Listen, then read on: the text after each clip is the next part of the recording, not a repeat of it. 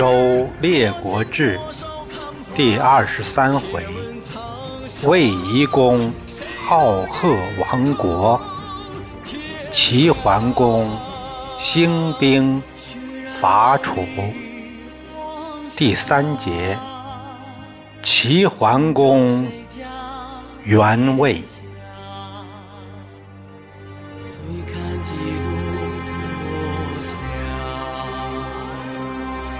泪洒谁家铠甲？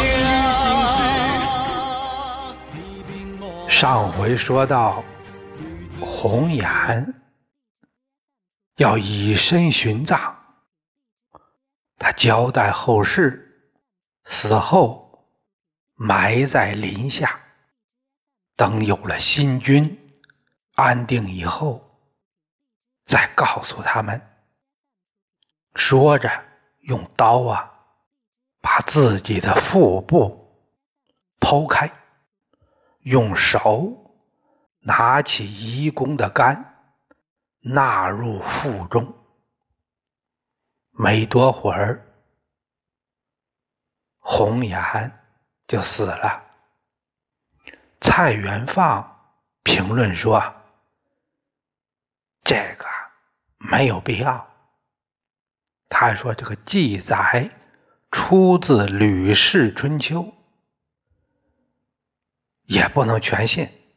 他说这样的死法不是取义的方式，好方式。我倒是认为这事儿十有八九是真的。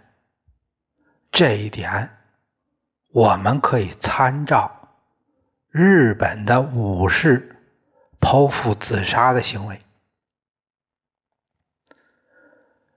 要是说完整的剖腹自杀，是打开腹腔，把心脏放入盘中，这样才算完成整个仪式。现代的医学一般认为，刀锋到达内脏的时候，剖腹者会失去知觉。日本武士的切腹是从左向右横切一刀，然后再向上切第二刀，内脏就这样就流出来了。由于自己去切内脏过于可怕，所以切腹的方式最后。做了修改，变成由切腹者自己划上一刀。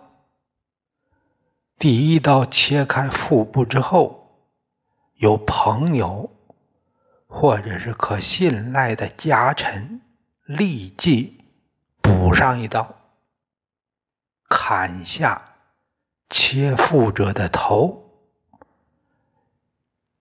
这种。来承担补刀的行为，这样的人叫借错。担任借错的人是非常荣幸的。切除第二刀的时候，借错这个人进行抱手，也就是挥刀向剖腹者的脖子砍去。但是不能把头砍断，让头和脖子有一丝牵连，所以这一刀要非常精确。借错这样的人一般是剑术高手，剖腹者会和借错人预先同意。什么时候彻底完成斩首？也有一些切腹者会以扇子或是木刀来代替切腹用的小刀，作为形式上的切腹，实际上是由借错人用刀杀死切腹者。这种切腹方式被称为擅自切。借错人一般是剖腹自杀者的亲友。武士如果战败，但输得光荣，对手可能会为了向他的勇气致敬，自愿担当借错人。古代许多的国家和民族都认为，人的灵魂是宿于腹中的。是在这儿待着的，但是红眼这个行为应该算是个个案，因为后人没再听说有谁还做过这事儿。红眼的死法让我感到震惊，这就让我反思这个卫懿公魅力何在。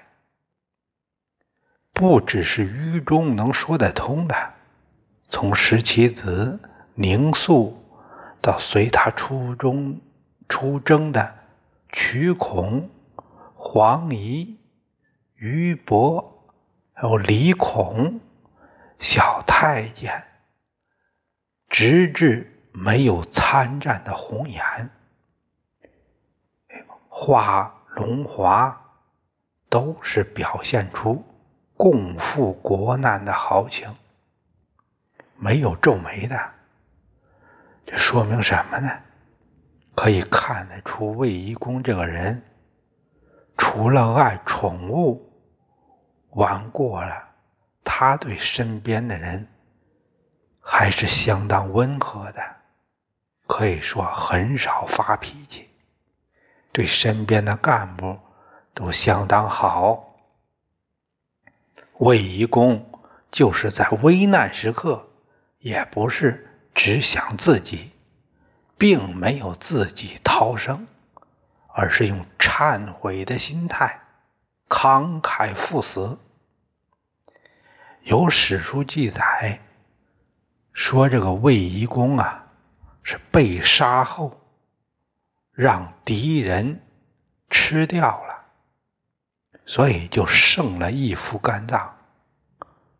卫懿公死的英勇悲壮，所以他死后谥号为夷。这里有美德的意思。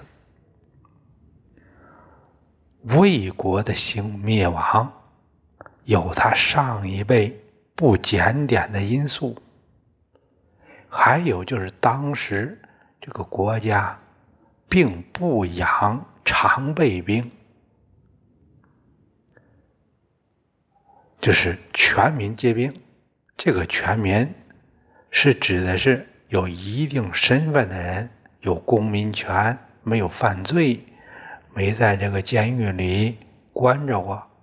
这样，这个国家公民平时呢是种地，闲的时候练武，战的时候。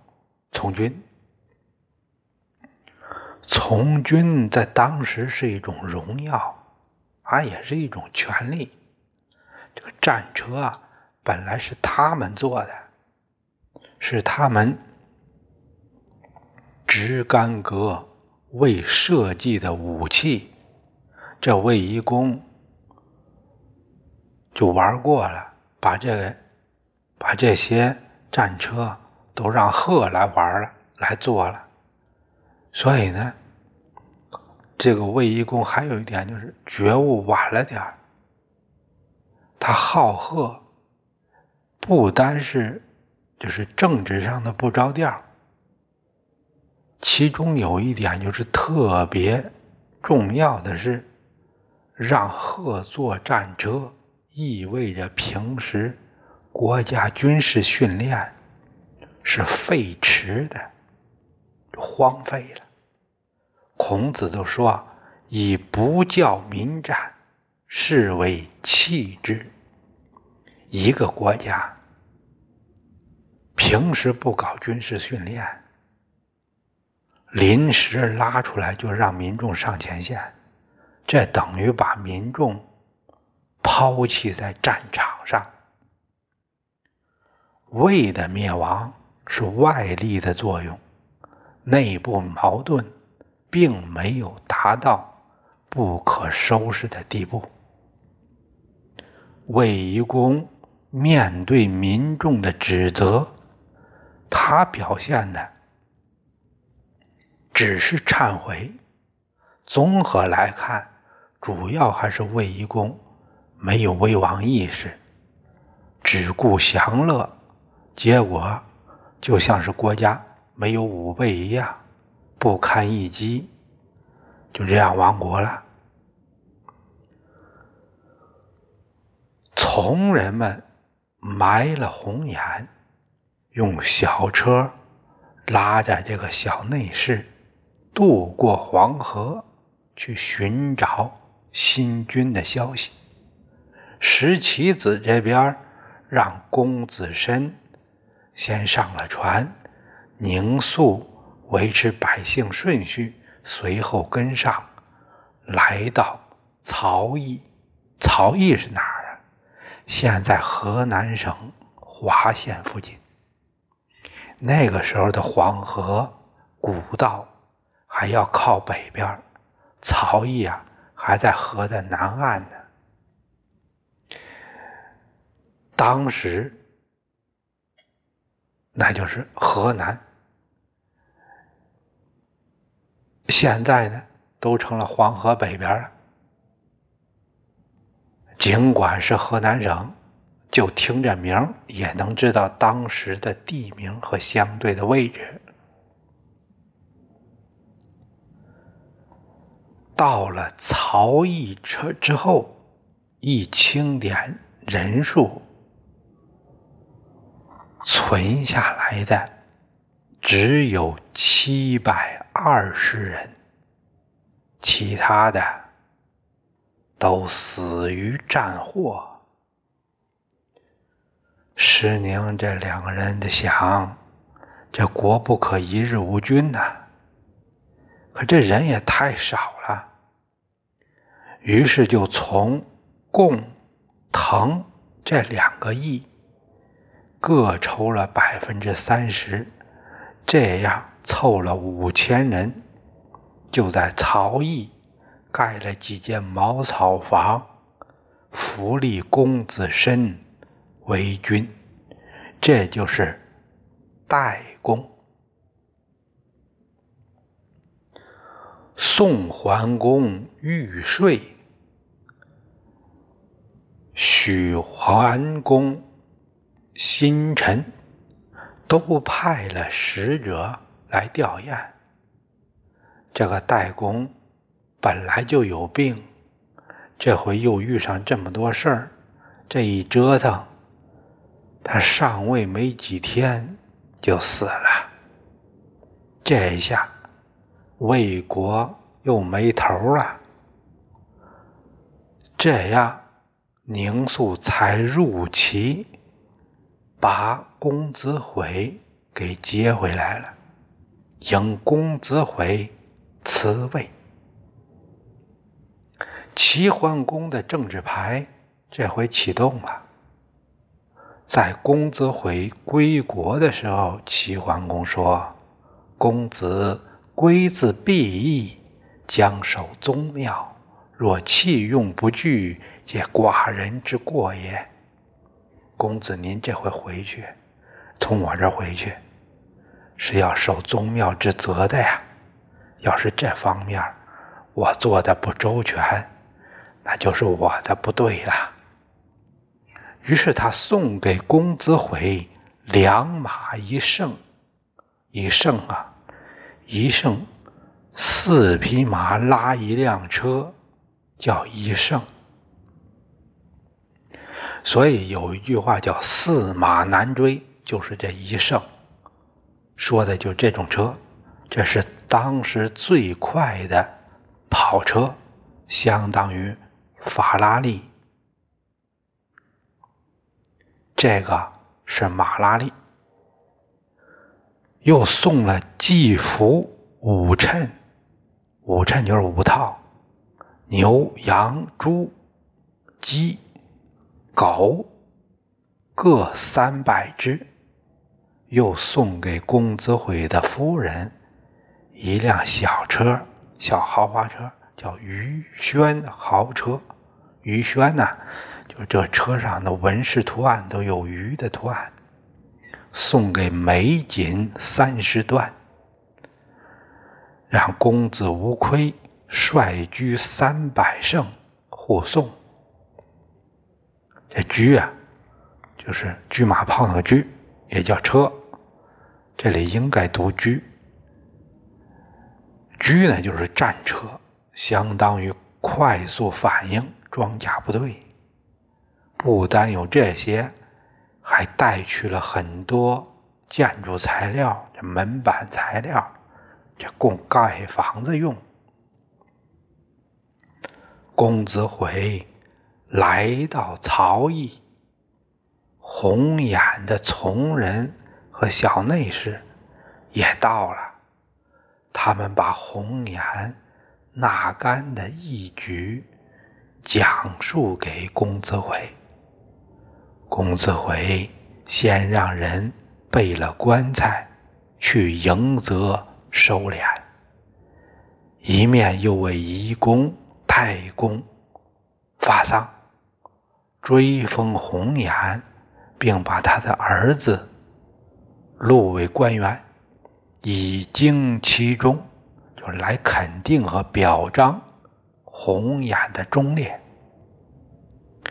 诸侯看到齐桓公都这么照顾小弟，也都过来表示哀悼，多有吊付，吊付啊，那就是送上吊唁，并送上财物，叫吊付。这事儿发生在周惠王十八年冬。十二月，第二年春正月，魏侯回改元，这就是魏文公。现在他的家当只有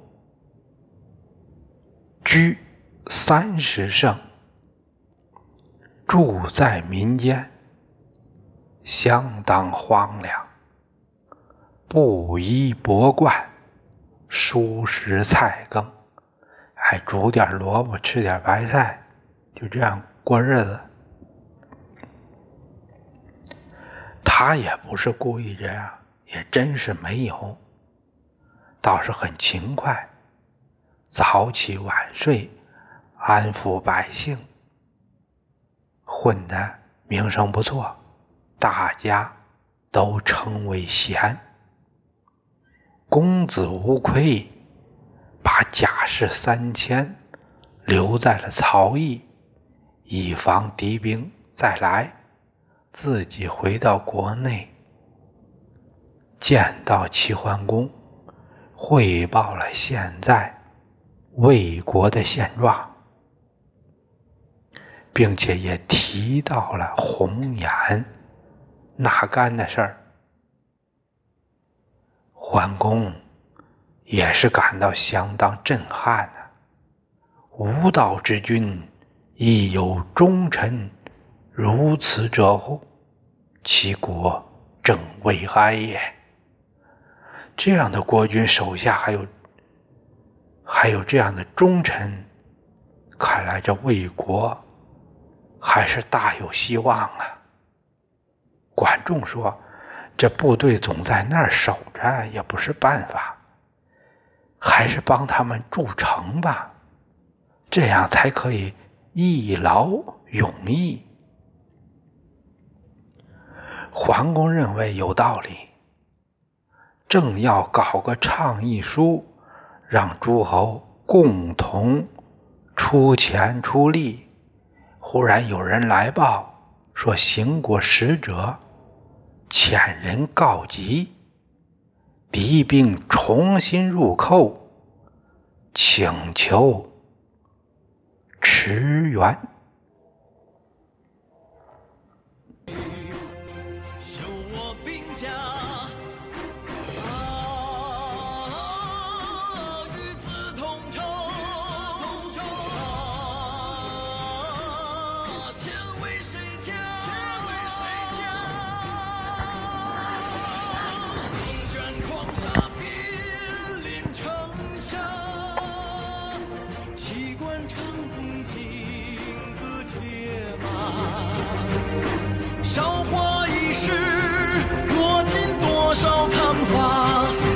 问苍生，谁能一统天下？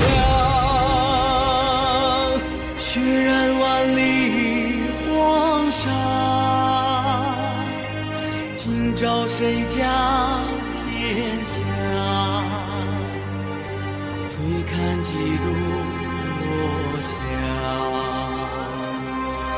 泪洒谁家？铠甲？